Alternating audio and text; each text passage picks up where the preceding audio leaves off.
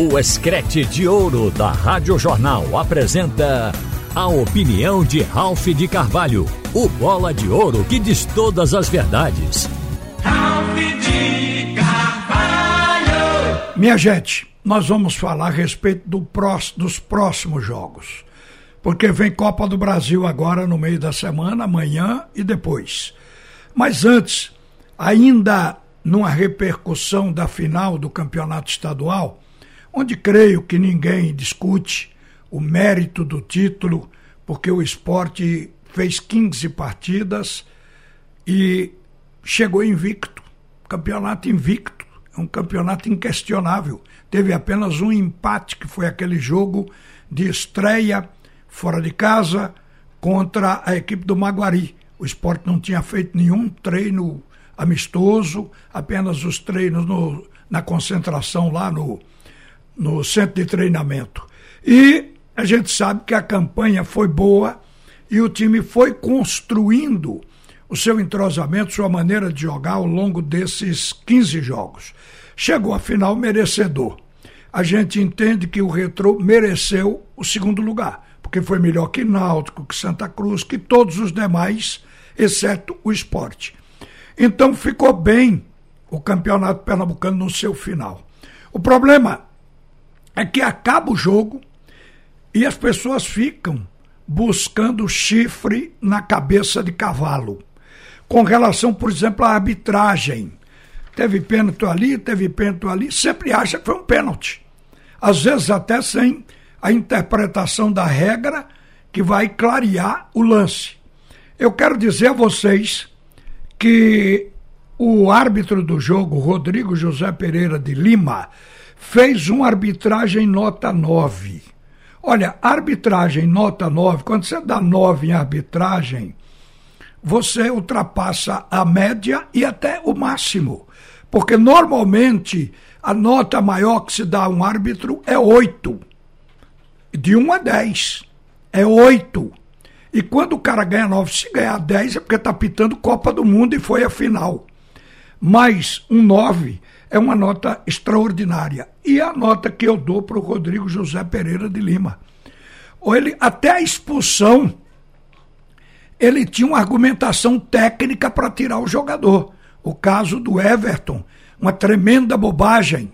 Estava no fim do jogo, mas um jogador que consegue fazer sua melhor partida e na hora que está fazendo a melhor partida, ele estraga esse momento exatamente com a expulsão. Poderia ter ficado até o fim, ficaria mais bonito. Isso também não tira o seu mérito de ter feito uma boa partida depois de ter feito duas partidas ruins. Ele fez essa muito boa e é tanto que quando ele saiu, o time do Retrô cresceu em cima do lado dele, com o Luizinho caindo por ali, um jogador extraordinário também, esse jogador da equipe do Retrô, eu não sei como ele estava sumido nas finais, no banco, entrou e fez o jogo ficar difícil para o esporte no final. Quer dizer, ali estava o Retrô querendo fazer um gol, e se faz um, pode crescer e até para o segundo. Então a defesa do esporte começou a, com a cometer falta, a segurar o jogo como pôde. Mas o jogo foi limpo. O jogo não teve falta que se dissesse que, pelo menos nas jogadas de área, que tivesse um pênalti no jogo. De Sabino também não foi. Assim como a jogada que Alencar perdeu a bola para o Fabinho, não houve falta, quer dizer, foi tudo limpo. Os gols do esporte, os dois foram absolutamente claros e inquestionáveis. De maneira que não é por querer, por gostar de botar gosto ruim na arbitragem. Em Pernambuco tem muito árbitro que a gente sabe que não chegou num ponto de apitar ainda um grande jogo. Isso a gente tem questionado e questionamos ao longo do campeonato. Mas esse que foi escalado para a final, ele na verdade fez uma arbitragem que recomenda o quadro de árbitros da Federação Pernambucana de Futebol. Isso é uma coisa que a gente diz com satisfação, porque quando a gente critica, principalmente em se tratando de arbitragem, é porque a coisa está feia. A arbitragem foi ruim de fato, porque a gente torce pelo juiz para não estragar o jogo. Então, por isso é que eu acho que o Rodrigo José Pereira de Lima, ele sai com destaque por ter apitado essa final do campeonato estadual. Agora, quero também dizer a vocês que é, o pessoal do Retrô, jogadores do Retrô, eles não pararam para dar entrevista naquela hora de final de jogo. O Retro é vice-campeão, eu acho que tem mérito, porque um vice-campeão está à frente de Náutico, Santa Cruz, das chamadas grandes equipes do futebol de Pernambuco. Então o Retro está inserido aí. Este ano foi o segundo grande clube. Ao Retro fa falta um título para sacramentar esse tamanho, essa grandeza a que a gente se refere. Porque no resto, o o Retro rivaliza e ganha com os melhores clubes do Brasil em termos de estrutura. A questão agora é dentro de campo. Mas eu acho que o time do Retro, apesar de ter excelente qualidade, não chegou ao nível do esporte. Então é trabalho que tem que ser feito. Mas há mérito, jogadores destacados como o Fernandinho, nós falamos aqui do Luizinho, eles poderiam ter falado. Eles precisavam ser valorizados também como vice campeões que foram. Então acho que foi uma pisada na bola, pareceu que foi do setor de comunicação, porque a pessoa do setor de comunicação é, é, é quem estava puxando os jogadores, mas deve ter sido uma ordem de cima, provavelmente do Laércio, para ninguém falar. No final, quem falou foi o Dico Uli, mas reconheceu o título legítimo e a qualidade que o time do esporte tem em comparação com os demais disputantes do campeonato deste ano. Então o Dico salvou isso aí, porque senão seria uma grosseria do retrô, uma coisa que a gente estaria lamentando muito mais porque a gente, de certa forma, também torce pelo crescimento do retrô, que significa avanço e fortalecimento do futebol de Pernambuco. Agora, quero falar, gente, de uma coisa que é relativa à polícia. Nós recebemos aqui as reclamações dos torcedores. Muitas vezes a rádio ela fica similar a uma delegacia de polícia, onde as pessoas vêm se queixar. Aqui não se expede o BO, mas se ouve as queixas. E tivemos queixa no painel interativo hoje no meu telefone. Eu atendi a um cidadão que foi com a família e se queixou exatamente do seguinte: atenção, comandante do policiamento, de que a polícia queria comprimir uma multidão que estava numa das entradas do esporte e reduzindo aquele bolo de gente para uma fila dupla, quer dizer, para duas fileiras. E às vezes não é possível sem atropelo. E a polícia estava forçando a passagem para dentro do estádio, o que obrigou torcedores a correrem. Alguns caíram e foram pisados. E temos imagem aqui também. Aqui no meu celular eu recebi uma imagem ontem que é absolutamente clara desse momento a que o torcedor hoje pela manhã se referiu. Então eu aqui quero dizer o seguinte: muitas vezes a polícia se torna grosseira, fa falta gentileza. Qual é o problema para a polícia militar se o torcedor entrar com a bola rolando com o jogo começado? É problema do torcedor? O torcedor não chegou cedo, então ele paga o ônus de entrar no estádio com o jogo rolando. Mas isto é com torcedor. Deixe o povo entrar normalmente, minha gente. Isto sempre acontece. Quer empurrar o torcedor, obrigar que ele seja ágil, onde tem crianças, pessoas idosas, todos gostam de futebol. Tem os novos que podem trotar, correr, acelerar, mas nem todos podem fazer isso. E quando se está com família, isso nem sempre é possível. Então acho que a polícia ela precisa tomar um banho de civilidade neste contato com a multidão. Outra coisa, diferenciar o torcedor de futebol do marginal de torcida organizada. Porque a polícia, ela com a torcida organizada, ela tem que entrar sim, mas com o cidadão que paga o ingresso para assistir o jogo como uma pessoa que torce por um clube de futebol, pessoa de bem, não faz sentido se agir como se age com torcida organizada do mal, porque tem a organizada do bem também. Então era isso que eu queria lembrar a Polícia Militar, que ficou mal o que aconteceu na final do Campeonato Pernambucano na Ilha do Retiro. A gente sabe que os nossos estádios estão se transformando em jurássicos.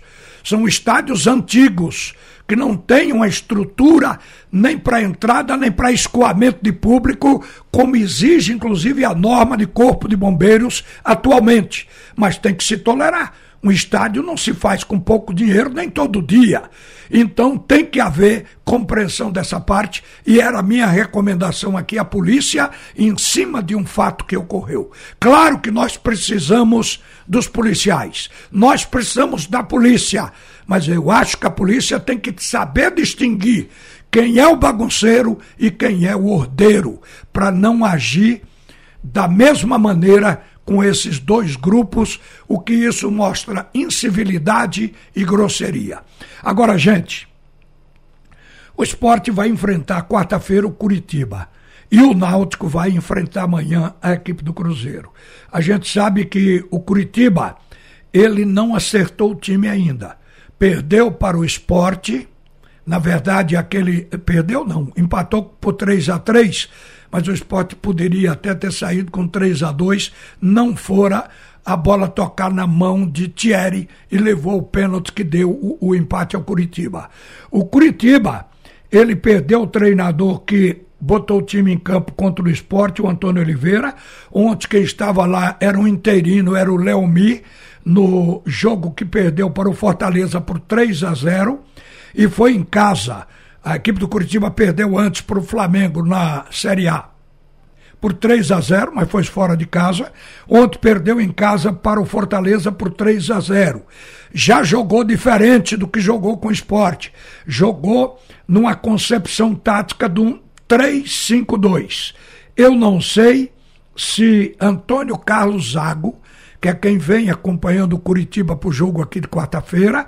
Se o Zago, que vai assumir o Curitiba, ele vai reformular para o 433, o que é que ele vai fazer? O Curitiba fez um investimento de 25 milhões de reais, mas enquanto não acerta o time, a gente sabe que a derrota pode acontecer. O time ainda não respondeu, ainda não encontrou liga.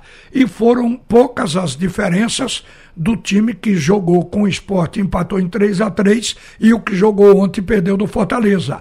Apenas houve a mudança de três jogadores. O Gustavo Vilar jogou, é zagueiro, quer dizer, para completar os três zagueiros na zaga do Curitiba, ele não tinha jogado com o esporte. Júnior Urso, que é volante, é titular, inclusive não tinha jogado com esporte, está de volta ao time. E Robson no ataque também não jogou contra o esporte. As mudanças, o time do Curitiba deverá vir para o Recife com a mesma equipe que perdeu para o Fortaleza no jogo de ontem pelo Campeonato Brasileiro. A equipe do Cruzeiro botou um público de mais de 21 mil ontem. No jogo contra o Grêmio, ganhou do Grêmio. Quer dizer, a equipe do Cruzeiro, é, ela tinha perdido a primeira partida, também é um time em arrumação, tinha perdido a primeira partida é, é, para o Corinthians e conseguiu ganhar para o Grêmio, jogando bom futebol, jamais entrosado. O Pepa foi aplaudido pelo torcedor. Digo que mais de 21 mil pessoas no estádio Independência é um estádio cheio, porque é um estádio menor, muito menor que o Mineirão e é lá que o Náutico vai jogar. A vantagem do Náutico é que o Náutico vai atuar é, jogando pelo empate. Na verdade, o time do Cruzeiro vai precisar vencer, mas o Cruzeiro deve repetir o time que jogou ontem diante do Náutico. É o time que o técnico já fez os concertos com relação àquela equipe que jogou aqui é, diante do Náutico que perdeu de 1 a 0. Mas é praticamente o mesmo time. Pequenas alterações. Vão estar em campo aqui Matheus Vital, fez um jogaço contra o Náutico.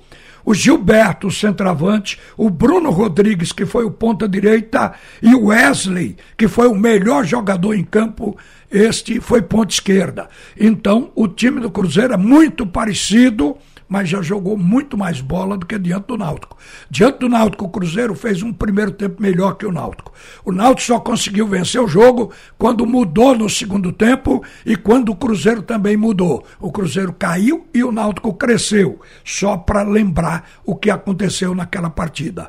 O favorito do jogo de amanhã é a equipe do Cruzeiro. Agora, o Náutico vai como um desafiante e jogando pela felicidade de meter no bolso 3 milhões e 300, caso empate. Ele não precisa ganhar, já que a classificação se dará pelo fato de ter ganho a primeira partida. Agora, quero dizer que o Náutico também tem dificuldades. O Náutico perdeu o Paulo Miranda, aí que está resolvendo com os advogados, ficou fora do time de treinamento para poder se defender na na ONU interrogatório que ele vai ter hoje com o GAECO, naquele caso de manipulação de resultado. Então, um jogador que está com a cabeça quente. Ele não desmentiu se aceitou a proposta para levar cartão ou não. Nada disso. Então, está todo mundo em suspense para saber o que é que vai sair desse questionamento que vai ser feito com o jogador. Se não tiver explicação, seguramente ele vai ficar fora do Clube Náutico Caparibe com rompimento de contrato. O Náutico está com três zagueiros. E desses três zagueiros, o Náutico vai ter que se virar para jogar contra a equipe do Cruzeiro. Inclusive, garoto da base que está hoje na reserva é, para a possibilidade da montagem do time do Náutico. O Náutico tem suas dificuldades, mas o time está otimista. E jogador, quando entra em campo, ele não tem que avaliar se seu time está mais forte ou mais fraco. Ele tem que jogar. E o objetivo no coração e na mente é de ganhar do adversário. Se isso não for possível, é outra história. Mas espero que este seja o espírito do Náutico para o jogo de amanhã. Até daqui a pouco, minha gente.